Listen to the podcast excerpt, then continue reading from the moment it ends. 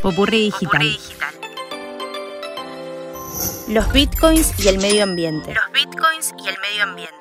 Venimos escuchando cada vez con más frecuencia sobre el Bitcoin, que su valor se dispara por las nubes, que el megamillonario Elon Musk lo tuitea, invierte. A ver.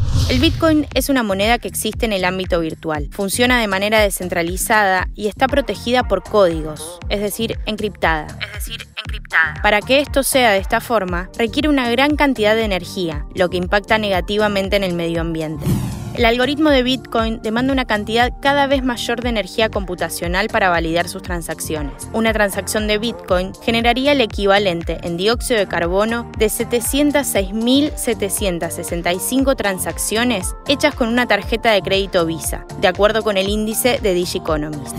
Para 2019, la criptomoneda Bitcoin generaba una huella de carbono de aproximadamente 22 megatoneladas al año, comparable a las totales de las ciudades de Viena, Hamburgo o Las Vegas, según un estudio presentado por la Universidad Técnica de Múnich. Para calcularlo, los investigadores analizaron algunos datos como los archivos de los fabricantes de hardware y las direcciones IP de los mineros de Bitcoin.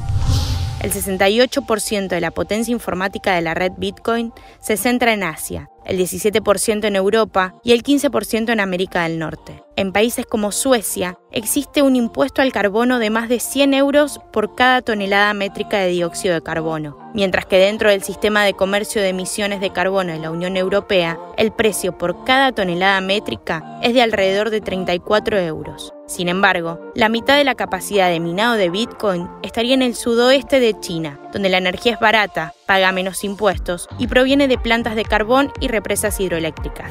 El Centro para las Finanzas Alternativas de la Universidad de Cambridge estima que el 38% del poder de minado proviene del carbón. Investigadores han sugerido que alternativas a un impuesto de carbono podría ser incluir uno más directo al minado, aunque claro, con esto se corre el riesgo de espantar a este tipo de actividades.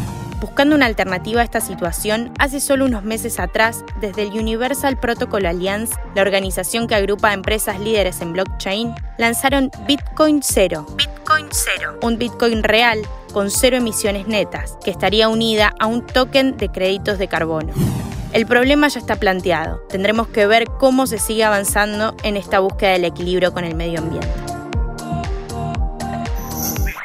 Soy Sofía Yolastra. Conoce más en popurridigital.com.